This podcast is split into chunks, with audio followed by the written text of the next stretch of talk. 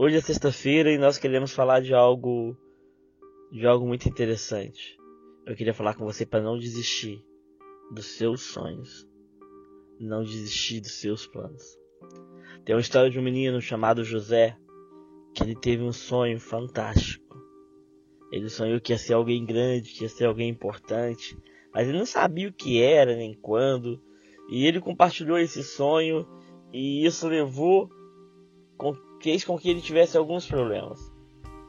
Primeiro, seus irmãos o venderam como escravo, ele foi preso, ele foi acusado de um crime que não cometeu, ele passou por provações até que finalmente ele alcançou o seu lugar desejado.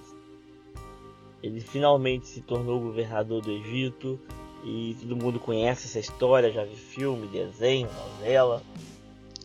E José superou todas as fases da sua vida. O que eu quero falar com você nessa manhã ou nesse dia é que entre o sonho e a realização existe algo chamado processo. E é importante que nós possamos passar pelo processo, porque o processo vai nos dar a capacidade e a autoridade que precisamos para realizar e viver o nosso sonho. Quando José foi vendido por seus irmãos, ele teve que enfrentar e lidar com a rejeição, com a mágoa e com as dores familiares. Quando foi acusado de um crime que não cometeu, ele teve que lidar com a injustiça. Quando foi esquecido, mesmo tendo ajudado alguém na prisão, ele teve que lidar com a insignificância, com as pessoas que não lembravam dele. E a gente passa por isso. A gente tem que lidar com a rejeição de pessoas que a gente ama. A gente tem que lidar com a injustiça que cometem contra a gente a gente tem que lidar quando a gente ajuda as pessoas, as pessoas não valorizam, não lembram da gente quando elas têm a oportunidade. Mas no momento certo, no momento certo, Deus age sobre nós. O universo age sobre nós, como alguns preferem dizer. Mas eu chamo o universo de Deus. Cara, isso é fantástico. Isso é fantástico. Sem o processo, nós não estamos habilitados para o nosso destino.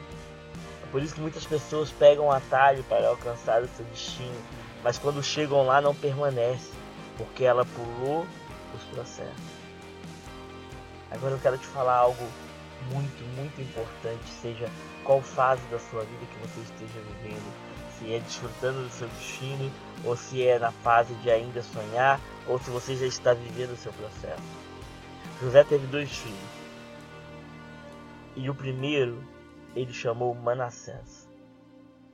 Manassés quer dizer porque Deus apagou da, da minha mente o meu sofrimento, Deus apagou o meu, o meu, a minha dor.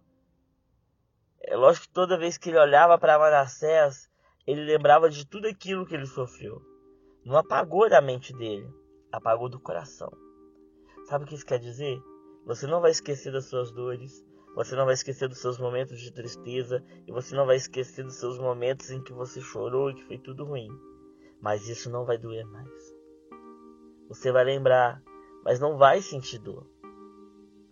E ele teve um outro filho que ele chamou de Efraim, que quer dizer, porque Deus me fez prosperar na terra onde sofri, ou na terra da aflição. Isso quer dizer que toda dor, todo sofrimento um dia vai gerar fruto. Então sabe que para você viver e desfrutar do seu destino, você precisa de um Manassés e você precisa de um Efraim. Ah, eu tenho que ter filho? Não. Você precisa ter duas atitudes. A primeira é abandonar a dor. Não da mente, porque isso é impossível mas largar esse sofrimento para lá, jogar isso fora, parar de ficar remoendo isso. E a segunda é acreditar que Deus vai te honrar, que o seu, o seu sofrimento vai ser recompensado, que aquilo que você está plantando você vai colher. você tenha um ótimo dia e que essa palavra tenha algum efeito positivo na sua vida. Ei, você vai chegar lá. Eu acredito em você. E quando você olhar para dentro de você e você ter a certeza disso, você também vai alcançar. Tenha um ótimo dia. Te abençoe.